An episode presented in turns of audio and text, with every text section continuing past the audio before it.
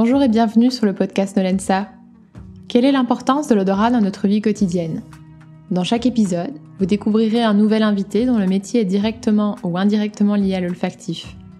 Une occasion d'en savoir davantage sur son activité et son univers. Un moment pour transmettre des émotions, des souvenirs, des inspirations qui nous espérons éveilleront des sensations en vous et surtout susciteront des odeurs qui vous montreront au nez. N'hésitez pas à nous suivre via Instagram nolensa underscore parfum et à vous abonner à notre newsletter via notre site web nolensa.com. Et si notre podcast vous plaît, nous sommes toujours ravis de recevoir une note sympa et de lire vos mots d'amour. Dans cet épisode, nous recevons Charles Bouchard, cofondateur de Nomi Épices, une jeune marque, vous l'aurez compris, d'épices donc, lancée en 2017 avec Marie-Lou, sa partenaire dans l'aventure comme dans la vie. Grand passionné du bien manger, et Marilou ayant baigné dans les épices depuis toute petite avec sa maman, qui a travaillé dedans pendant 15 ans, ils ont alors l'envie de remettre les épices et toute leur diversité au goût du jour en proposant des petits sachets contenant la juste dose d'un mélange prêt à sublimer telle ou telle recette. Sourcé chez des petits producteurs ou coopératives partout à travers le monde, le maître mot est clairement la qualité pour Charles et Marilou, qui sélectionnent leurs épices minutieusement. Dans ce duo assez complémentaire, nous avons donc interviewé Charles et ensemble, nous avons parlé de beaucoup de choses passionnantes, dont notamment des différentes familles d'épices et leurs différences olfactifs bien sûr, de délicieuses recettes qui ne manqueront pas de vous faire saliver, mais aussi et bien sûr d'odeurs. Bon épisode Hello Charles Bonjour Bienvenue dans notre podcast olfactif. Merci pour l'invitation. Alors, peux-tu d'abord, pour commencer notre podcast, nous décrire un peu l'endroit où on se trouve Est-ce que ça sent? Alors ici, vous êtes dans notre euh, atelier showroom euh,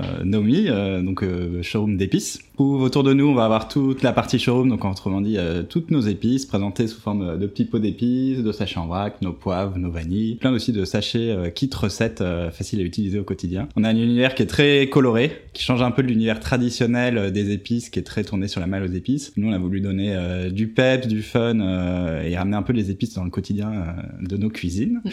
Ça donne envie d'ailleurs. Merci. Et puis dans la deuxième partie, euh, un peu plus cachée, notre back office, qui est notre atelier où on réalise toutes nos moutures au quotidien, nos mélanges et puis nos petites préparations de commandes. Au nez, ben du coup, dès qu'on rentre dans cette boutique, ça sent les épices, clairement. C'est difficile de dire que ça en sent plutôt une qu'une autre. Souvent, on nous dit en rentrant, nos clients disent ah ça sent le curry, puisque le curry c'est un mélange d'épices, donc assez naturellement, c'est vrai que ça va être un peu l'odeur qu'on imagine euh, et qui va se rapprocher, voilà. Et puis après, ça va dépendre quand on est en pleine production euh, de mouture de cannelle, euh, ben, ça va sentir la cannelle dans tout l'espace. et ça, c'est plutôt à quelle période de l'année, ça? Pour Tout le temps. Tout le temps. Toutes les semaines, on fait des nouvelles moutures, donc. Ok. Et du coup, quel type d'épices est-ce qu'on trouve chez Nomi? Est-ce qu'on trouve de tout? Est-ce que vous avez quand même des préférences particulières pour la sélection de vos épices On trouve de tout. On trouve de tout. On source des épices aux quatre coins du monde, auprès de producteurs et de coopératives essentiellement, mais on a des épices qui viennent de France déjà, elles sont pas forcément toutes de très loin, euh, d'Espagne, mais sinon évidemment d'Inde, d'Indonésie, du Brésil, euh, du Mexique pour nos piments. on a des vanilles de Tahiti, de Madagascar, etc., etc. Et du coup, y a-t-il un peu comme en parfumerie, tu sais, il y a les familles olfactives, est-ce qu'il y a des familles d'épices? Il y a clairement des familles d'épices, mais en même temps c'est très arbitraire. je pense que contrairement à la parfumerie, on les classe pas trop par odeur, on va plutôt les classer. Euh... Soit on va les classer par euh, région d'origine, mais bon aujourd'hui c'est vrai que c'est assez mondialisé, donc euh, je pense à de la graine de coriandre on en trouve partout. Mais sinon on va les classer un peu par euh, typologie, donc on va avoir la famille des graines, les graines de cumin, les graines de fenouil, les graines de coriandre, les graines d'anis, etc. On va avoir tout ce qui est la famille des poivres, grande famille, euh, qui va surtout être différenciée par les terroirs. Euh, on va avoir les familles de vanille, je disais Madagascar, Tahiti, euh, mais on en a d'autres. C'est vrai que nous, quand on les présente, quand on fait des présentations aux chefs avec qui on travaille, on va plus les orienter sur des des typologies olfactives. D'accord. On garde quelques classiques comme la famille des vanilles et des poivres, mais ensuite c'est vrai que toutes les autres, on va avoir les épices agrumes il y a toute une famille de baies euh, qu'on trouve beaucoup en Asie. La baie de Sichuan, la baie de Timut, la baie de Sancho au Japon. Ah oui, la baie de Sancho que vous avez fait découvrir d'ailleurs la dernière fois qu'on était venu. Qui sont des cousins éloignés des agrumes, donc ont vraiment ces parfums d'agrumes. La graine de coriandre, on la présente aussi à ce moment-là, parce qu'on connaît souvent la feuille, euh, qu'on caractérise, euh, qui ça peut être négatif, mais bon, on aime ou on n'aime pas, euh, comme un côté un peu punaise écrasé. mais la graine de coriandre, qui est de la même plante, a pas du tout le même parfum, et elle a un côté très agrume en fait. Donc c'est assez intéressant de la présenter à ce moment-là. Puis il y a d'autres baies qu'on dénote aussi agrumes, comme le, le Qu'on appelle Cécile Timur, euh, etc. Ensuite, on va avoir toutes les notes euh, florales et on a tout, tout plein de d'épices qui vont avoir des notes plus florales. Euh, on va avoir les notes terreuses aussi. euh, je pense au curcuma euh, qui a des notes assez terreuses. On a un poivre euh, assez particulier qui ressemble à une petite boule euh, qui a aussi des notes assez terreuses, terre mouillée. euh. donc euh, ouais, ouais, on peut aussi les classer. euh. Et dans les notes florales, c'est quoi par exemple? Les notes florales, bah, le, po- le poivre de Sichuan a un côté très floral. Qu'est-ce qu'il y a? Genre, Je suis en train de regarder mes épices en même temps. bah, sur la vanille aussi, on a la vanille de Madagascar qui est très gourmande caramel, mais la vanille Tahiti, euh, elle dégage aussi un nez assez floral qui est intéressant. D'accord. Ah, je veux trop sentir après. et donc, tu viens de le dire, pour une, pour une même épice, il y a différentes sortes. Quelle est la différence en fait entre celles-ci en termes de goût et de et d'odeur surtout? On va prendre un exemple. euh, Justement, tu viens de le dire par exemple pour la vanille de, de Tahiti et de Madagascar, c'est deux euh, odeurs en fait complètement différentes au final. Prenons euh, par exemple la famille du poivre. Si tu prends euh, deux poivres par exemple et que tu les compares euh, d'un point de vue odeur, qu'est-ce que ça fait Alors sur les poivres, il y a deux choses, ou deux ou trois choses. Euh, ce qui les différencie, c'est les familles. Il y a trois grandes familles de poivres. Le poivre euh, noir ou poivron, euh, qui est le poivre classique qu'on connaît tous en cuisine. Il y a une autre famille qu'on appelle les poivres à queue. C'est qui sont des, un petit grain mais avec des petites queues qui poussent au bout. Et du coup, c'est pas du tout les mêmes arômes que le poivre noir classique qu'on connaît. Et il y a une troisième grande famille qui est le poivre long. Ça ressemble à des un truc qui fait 3-4 cm de long. Euh, et donc pareil, encore une fois, c'est une autre famille qui a du coup des arômes différents. Ça vraiment sur les vrais poivres. Il y a aussi tout plein de baies euh, dans la famille des épices qu'on appelle communément poivres, mais qui ne font pas du tout partie de la famille. Si on reste sur les vrais poivres, euh, donc déjà il y a ces trois familles. Ensuite, euh, si on se concentre sur celle qu'on connaît, la famille des poivres euh, noirs ou poivres ronds, on les retrouve en quatre couleurs vert, noir, rouge ou blanc. Ce qui va dépendre des moments de récolte. Euh, c'est vert au début, quand on le laisse sécher, ça devient noir. Si on le laisse pousser plus longtemps, de vert, en fait, il devient rouge sur sa grappe. Donc, ça fait des. Il a pris du soleil, c'est un peu plus rond, un peu plus sucré. Et le poivre blanc, donc il est récolté rouge, euh, on les met dans des bassins d'eau pour euh, en fait, retirer la, couche extérieure du grain de poivre, sa peau, pour garder que le cœur euh, du fruit. Et déjà, du coup, entre ces quatre variétés, quand il est vert frais, noir, donc noir, il est cueilli vert, donc on est sur de l'amertume et de la puissance. Le rouge est dit plutôt sucré, et le blanc, dans ce bain d'eau, ça lui donne un côté très sauvage. Donc déjà, rien que sur ça, on va avoir des différences vraiment qui se, qui, se démarquent beaucoup au nez. Et après, ça va être une question de terroir. Si on se concentre sur le poivre noir, on va avoir les poivres noirs d'Inde, euh, donc euh, Malabar, Télichéry, poivre Kampot au Cambodge, poivre Sarawak, euh, Bornéo, Malaisie. Et là, je dirais que c'est vraiment une question, c'est comme un même cépage du vin, si on prend du gamay en France, euh, en fonction du gamay du Beaujolais, euh, du gamay de la Loire, etc., on va avoir des différences aromatiques qui vont changer. Et sur les poivres, c'est pareil. D'accord. Donc on va avoir des notes parfois plus boisées, parfois plus florales, parfois un peu iodées si on a les vents de mer, euh, ce genre de choses quoi. Iodé si on a le vent de mer? Ouais. Genre où ça? Ben notre poivre de Télichéry là, poivre de sur la côte des poivres Malabar en Inde, euh, et ben je, je me souviens on n'est pas très très loin des mers et il y a vraiment ce petit côté un peu iodé qui ressort, euh, qui est sympa, qui amène un peu de fraîcheur. Sympa. Y a-t-il des épices que vous avez découvertes depuis que vous avez commencé l'aventure Nomi? Et si oui, donc lesquelles? Ah, on en a découvert plein et on en découvre encore. Euh, les Quelles ép- sont celles qui vous ont le les plus marqué, épices, c'est un univers vraiment infini. Euh, en gros, n'importe tout ce qui est d'origine végétale qui va pouvoir être séché et utilisé en cuisine euh, rentre finalement dans le- la famille des épices. Donc on en découvre euh, toujours. D'un- Après, c'est des choses qu'on va pouvoir redécouvrir. Euh, je pense dernièrement, on a eu un truc, petit coup de cœur sur un produit euh, d'un producteur du Cambodge. C'est des feuilles de kambaba. Donc sur papier, feuilles de kambaba, euh, moi je connaissais déjà. On peut en trouver euh, même chez Tang Frères euh, déshydratés. Alors eux, c'est pas les feuilles de, de chez Tang Frères. Ils font un super boulot de récolte euh, sur le séchage des feuilles. Et euh, donc euh, déjà, on voit la couleur. Ouais, Euh, c'est très vert, vert, ouais. pétant. Et puis au nez, euh, euh, quand on se met dedans, ça arrive euh, tout de suite. Quoi. Ah, mais c'est fou Donc on se dit ça on connaît, mais en fait quand on se met dedans, euh, son nez dedans, on voit tout de suite la différence. Quoi. Ah oui, oui, c'est fou. C'est Donc fou. ça c'est vraiment Et top. ça, tu l'utilises dans quoi, par exemple? Ça, ça va beaucoup être en bouillon, je pense. D'accord. Euh, nous c'est comme ça qu'on ça, l'imagine. ça, ça donne un petit, pardon, hein, mais ça donne un petit côté en fait euh, citronné. Ouais, euh, c'est ça. C'est très citronné. ouais. euh, on va imaginer ça un peu dans les bouillons à la taille, etc. Euh, Ah oui, d'accord, d'accord. Ça va bien parfumé. Après, il y a des choses qu'on redécouvre euh, sur les cannelles. Il y a deux grandes familles de cannelle, ça on le sait pas trop, mais Ah la bon cannelle, euh, il y en a même plein d'autres, mais il y en a deux principales. La cannelle casse et la cannelle euh, verum. Ok. Et c'est pareil, la cannelle de Ceylan, on l'appelle aussi. Cannelle casse, c'est celle qu'on connaît communément, qu'on retrouve dans l'industrie, euh, beaucoup produite en Chine. On travaille plutôt avec l'Indonésie. Mmh. C'est surtout quand elles sont moulues d'ailleurs qu'on va les reconnaître. Ouais, évidemment. Donc ça, c'est celle, celle-là qui est moulue, la casse euh, d'Indonésie pour le coup. Ah oui, d'accord. Et ça, c'est ce qu'on appelle la Cinnamon Verum. euh, qu'on appelle aussi cannelle de Ceylan, mais que nous, on, qui est récolté aussi à Madagascar. On travaille avec le producteur de Madagascar. D'accord. Mais c'est fou la différence entre les deux. Ça, ça te donne pas du tout le même. Ah oui, d'accord, d'accord, je vois. Un côté plus acidulé. Oui, euh, oui, oui. Et en fait, bonbon, l'autre ouais. a un côté beaucoup plus rond, beaucoup plus. Ouais. euh, Ouais, c'est ça. C'est plus classique celle-ci? Oui, c'est c'est la plus classique. C'est c'est celle qu'on connaît le plus Ouais. en fait. Et puis après, celle-ci, est en effet, beaucoup plus acidule et ça, donne, ça te donne pas du tout la même chose dans une recette, ça Ah, évidemment. pas du tout, non. Et alors, du coup, celle-ci, euh, quand on l'a reçue, nous, pareil, on met notre nez dedans, on a les bâtons entiers. C'est là, bon, on trouvait pas ça très expressif, euh, on voyait pas trop l'intérêt. Et c'est très. Ça s'appelle Cinnamon Verum ou de Ceylan. euh, donc, Cinnamon Verum, c'est cannelle vraie ou cannelle véritable. D'accord. Donc, dans le milieu, il y a un côté un peu snob euh, qui dit que c'est la meilleure des cannelles, quoi. Euh, Ah, alors qu'au final. en. Euh, bah, dans tous les milieux, ouais. Alors qu'au final, c'est plus une question de goût. Hein. Ouais. Moi, j'aime beaucoup les deux et je les utilise pas du tout pour faire la même chose. ouais, donc. c'est ça. Et, puis, en fait, dès qu'on les casse, Ouais. et qu'on les moue, euh, ben, tout de suite il y a les, hiver- les arômes qui se libèrent et c'est vrai que ça change tout et c'est hyper intéressant comme cannelle du coup. Mais dans, dans quoi est-ce que dans quel type de, de recette ou de, de plat tu utilises ce genre de cannelle plus euh, plus acidulée justement? Bah, elle est un peu plus douce donc euh, c'est vrai qu'on l'amène, elle apporte plus de fraîcheur. L'autre ça amène beaucoup sa rondeur, c'est un peu la- l'épice plus d'automne-hiver, pâtisserie, euh, la mm. pâtisserie. euh. Là elle a plus de douceur donc même dans euh, la cannelle on l'imagine en sucré mais ça marche aussi très bien sur du salé, dans plein mal de plats mijotés donc celle-là elle est assez sympa pour ça. Oui, de fait. Ok. Et donc euh, dans dans ces dans toutes ces épices que vous avez vraiment découvert, celles qui vous ont marqué le plus, Difficile à dire.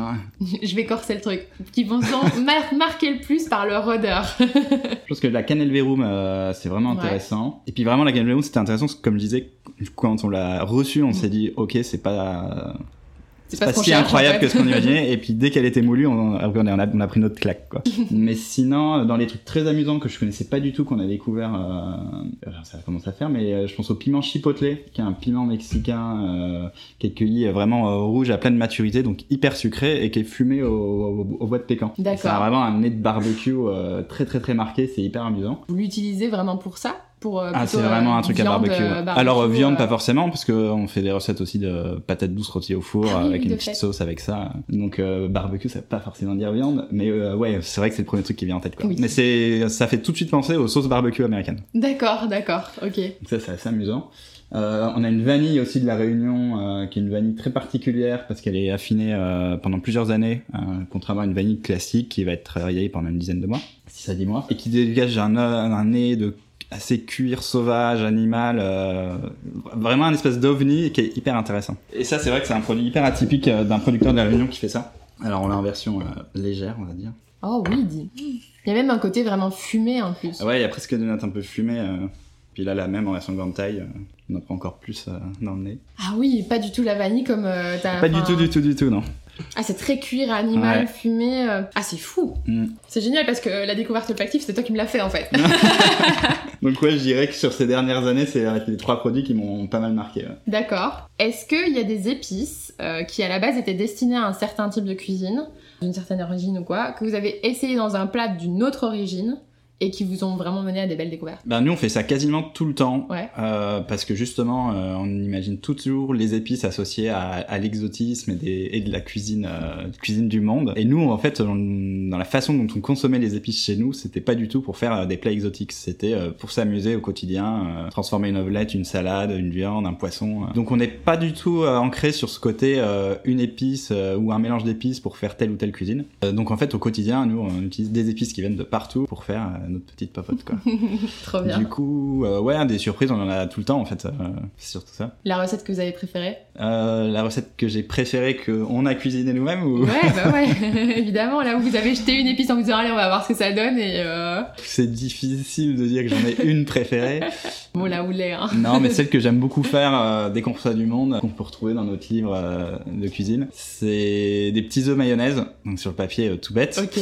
Mais du coup, on fait une mayonnaise justement parfumée au, au paprika fumé euh, et au piment chipotle euh, dont je parlais tout à l'heure, qui est très barbecue. Ça fait une mayonnaise qui est relevée, qui est top à mettre pour twister un peu euh, simples œufs euh, mayo, c'est assez cool. Et c'est une mayonnaise qu'on peut réutiliser aussi. Là, sur la période des fruits de mer qui vont arriver, euh, avec des petites langoustines, des bulots, euh, c'est top. Sympa, oui, ça donne très envie en effet. du coup, dans, dans, dans votre partie, euh, dans votre partie justement cuisine, donc en fait, il y a différentes manières de déguster, cuisiner les épices, concassé, rôti, infusé, grillé, euh, cru, etc. Qu'est-ce que ça apporte en fait comme différence olfactive en fonction de la manière dont tu le fais?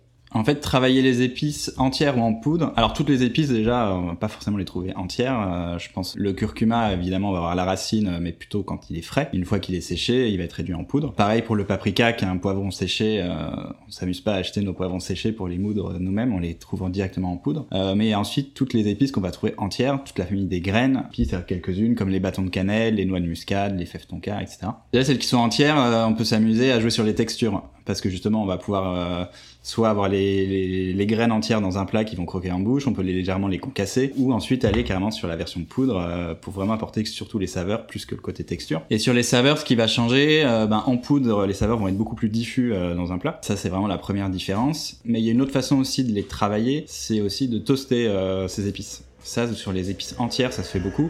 Beaucoup d'épices ont des huiles essentielles en elles, pas toutes, mais beaucoup. Et le fait déjà de les chauffer, ça fluidifie euh, ces huiles tout simplement, et donc ça libère les saveurs. Ça, c'est quelque chose qui est généralement conseillé euh, quand on s'amuse à travailler avec des épices en graines. C'est toujours de les toaster, soit à sec tout simplement, ça va tout de suite libérer les saveurs et embaumer euh, son plat, soit même avec un fond d'huile et cette huile va être parfumée par les épices et on, utilise cette même huile ensuite pour continuer ses préparations. Donc ça va libérer les saveurs, ça donne aussi un petit côté toasté en plus à l'épice qui peut être sympa sur les graines de sésame notamment, c'est vraiment super sympa. Oui, c'est vrai que ta graine de sésame euh, juste comme ça ou ta graine de sésame euh, toastée, ça n'a pas du tout la même odeur et ça n'a pas du tout le même goût. C'est comme les noisettes euh, toastées, pas toastées, ça n'a rien à voir. De fait, de fait. Le poivre, pareil. ok.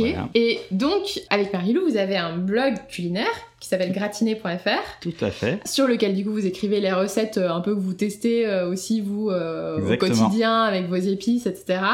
Du coup, tu l'as sans doute dit, quel type de recettes on peut y trouver Ce sont surtout, en fait, vous, des recettes que vous faites, euh, vous essayez de retwister avec vos épices des recettes plus connues ou plus traditionnelles ou euh, On fait ce qu'on a envie de faire euh, dans l'instant.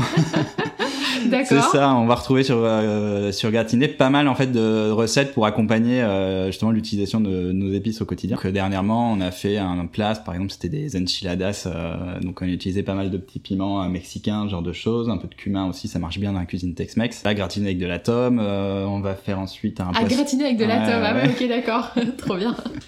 Alors, on fait pas que des plats gratinés, hein, si on s'appelle gratiné. Non, mais j'aime bien le mix avec la tome.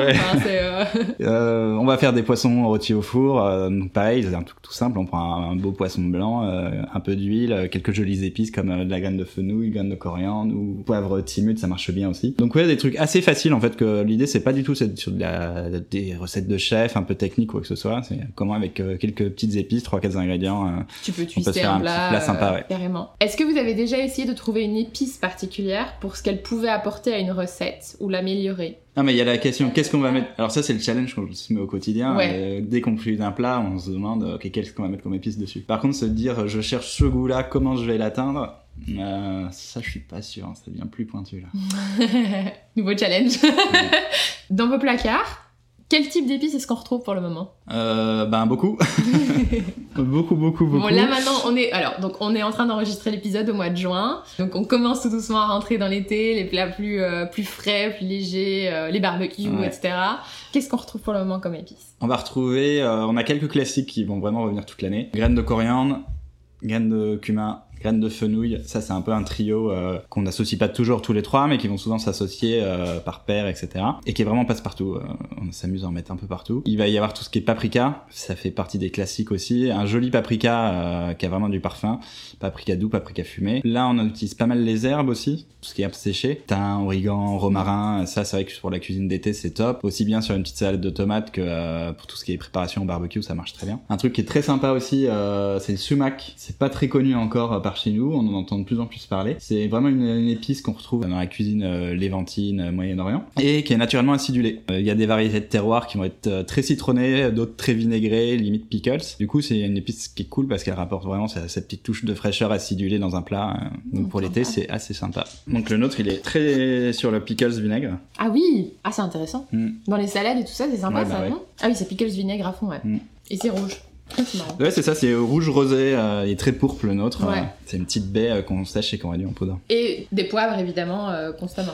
Euh, poivre oui, mais du coup c'est vrai qu'on a tellement l'habitude de mettre du poivre dans sa cuisine. Nous on a imaginé un mélange qui s'appelle l'attablé, dans le but de le mettre à table comme on met du sel et du poivre, mais pour remplacer le poivre, donc on est sur un mélange d'épices en graines qu'on met dans son moulin. C'est vraiment un nouveau moulin à intégrer à sa cuisine. Du coup on retrouve notre trio graines de coriandre, cumin, fenouil, mais on y met aussi un peu des graines d'anis, de la cardamome. Donc pas mal d'épices comme ça, de la nigelle aussi qui apporte plutôt de la fraîcheur, là où un poivre apporte de la chaleur, et qu'on va pouvoir mettre avec quelques tours de moulin sur tous ces plats. Et c'est vrai que pour l'été, c'est pas mal aussi. Donc, à côté des, des, petits pots euh, d'épices pures, vous avez aussi créé des mélanges d'épices destinés à une, recette en particulier. C'est vos fameux sachets euh, avec lequel il y a la recette euh, mm. derrière. Est-ce que vous avez des souvenirs d'association d'épices qui vous ont marqué en voulant créer ce produit? Sur le résultat qui nous avait pas mal marqué, c'est les, un petit sachet qu'on appelle les voluptueuses. Alors, ils ont tous des petits noms. Qui permet de faire des aubergines fondantes au lait de coco. Donc, un peu une sorte de curry d'aubergine dans l'idée. Et ça, c'est un mélange d'épices qui est assez sympa parce que sur la base, on va retrouver des notes de curry, mais comme je disais, un curry c'est un mélange d'épices, donc euh,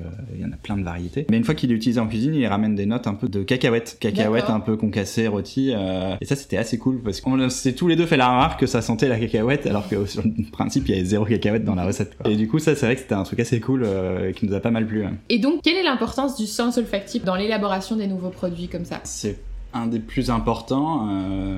au final, ça sera toujours le goût parce qu'on est sur de la cuisine. Mais c'est vrai que la, confection des mélanges, ça passe d'abord et surtout par le nez. Quoi, c'est quelque chose de très important. Euh, nous, on sent toujours tous nos produits. Oui, parce que c'est en fait au final la première chose qu'on fait. Là, tu viens de me faire sentir, c'est ça qui me donne envie en réalité d'essayer dans la cuisine. Euh, exactement. Toujours goûter parce que on peut avoir un nez euh, qui finalement est différent du, de ce qu'on a ensuite en bouche. Ouais. C'est rare d'avoir quelque chose de radicalement différent, mais par contre, on peut avoir des surprises. Mais oui, clairement, au début, ça passe sur le nez et puis les souvenirs qu'on a aussi de chacune de nos épices. Quoi. Et donc, quand vous élaborez comme ça vos mélanges d'épices, vraiment, je parle en particulier des, sachets euh, de mélange.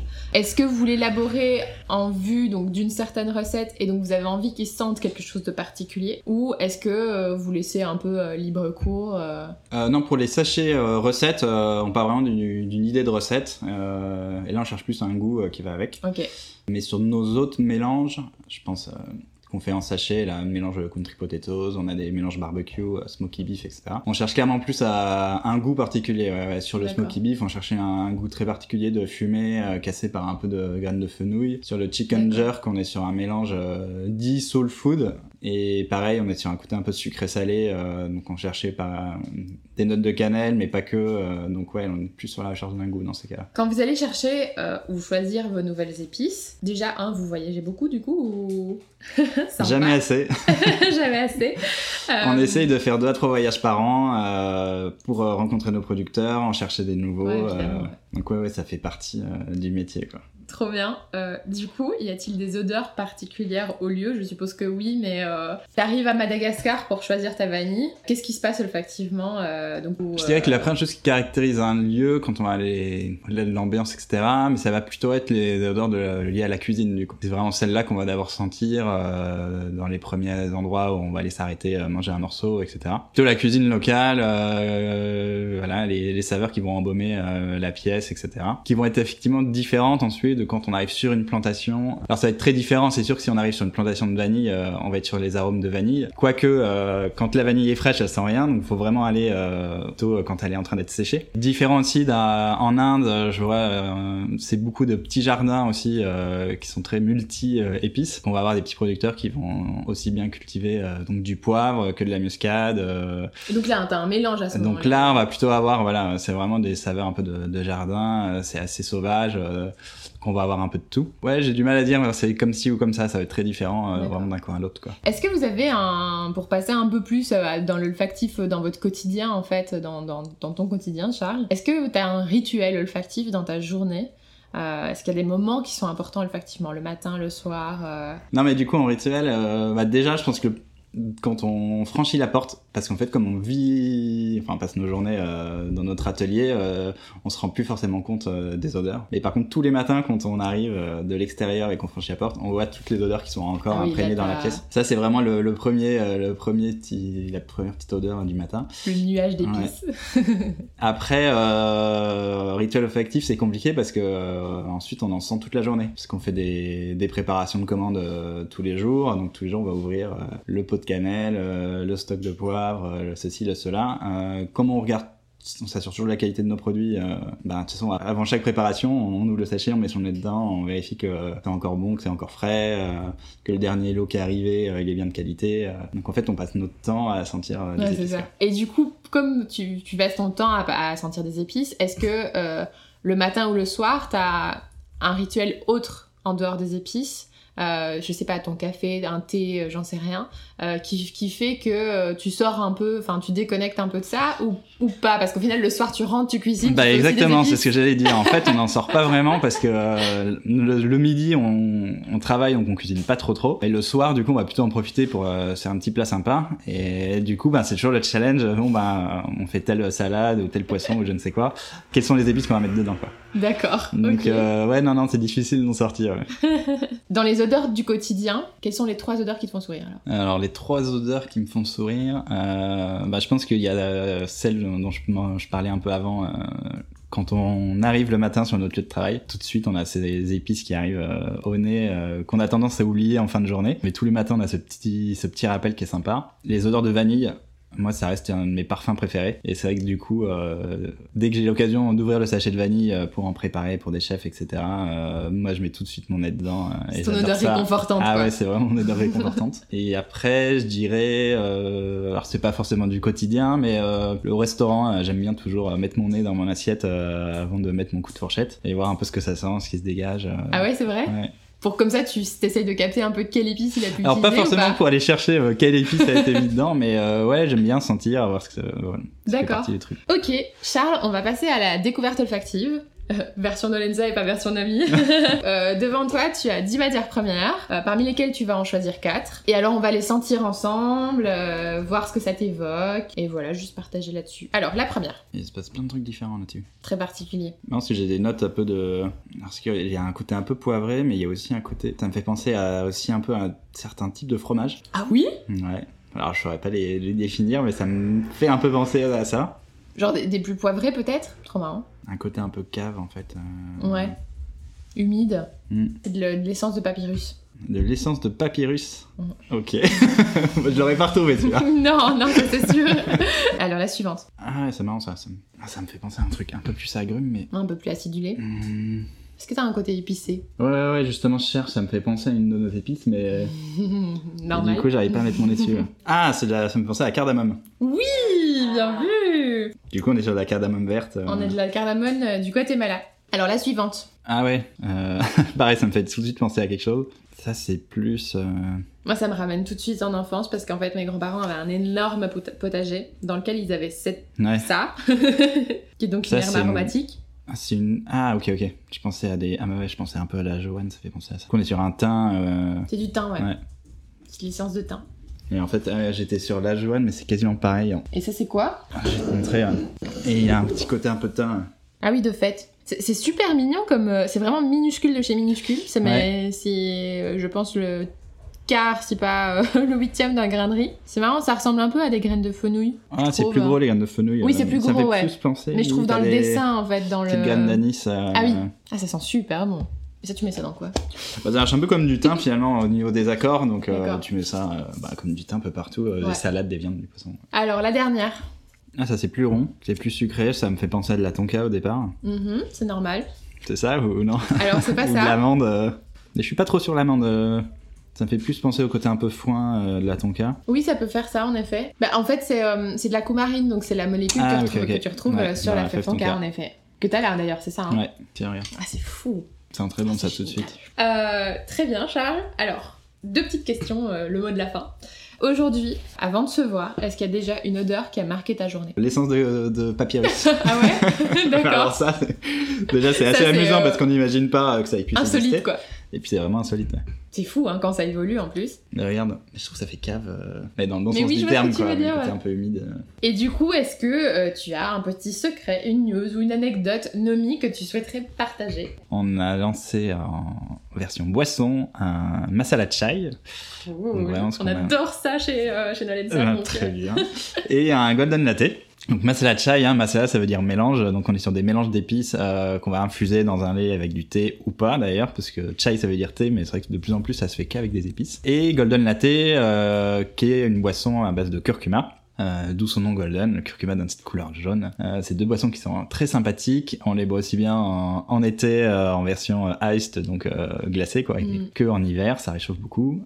et sur le masala chai, on est super content parce que lors de notre dernier voyage en, Inde, dans le Kerala, on a pas mal travaillé. C'est un endroit où ils en consomment tout le temps. On a pas mal travaillé ça avec une des productrices chez qui on logeait. Donc on s'est pas mal inspiré de ses recettes. On l'a pas mal retravaillé et, et on s'était amusé à lui envoyer des échantillons pour qu'elle puisse les tester, sur lequel elle nous a fait des super bons retours. Et on peut dire que vous avez poussé telle ou telle épice dedans ou... ouais, ouais, carrément. On est sur, alors on est sur un mélange de quatre épices sur le chai, vraiment assez classique. On est sur un mélange de cannelle, cardamome verte, clou de girofle et gingembre. Il y en a une ou l'autre qui ressort un peu plus Ouais, on est vraiment sur les dominantes, ça reste de cannelle et de cardamome verte. cannelle, on, a travaillé sur la cannelle verum, euh, donc celle qu'on appelle aussi la cannelle de Ceylan, qui a vraiment ce côté acidulé. Euh, du coup, ça change du chai classique qui est plutôt fait avec la cannelle un peu plus, traditionnelle, voilà, plus ronde, euh, cannelle casse. Donc ça amène pas mal de fraîcheur. on a, il est bien boosté par la cardamome. Donc ouais, c'est. Donc ce sera un chai un peu plus acidulé que, que rond ou pas spécialement? Oh, il y a quand même de rondeur, mais plus, il a pas mal de fraîcheur, ouais. Ok, bah merci beaucoup, Charles. Merci à vous.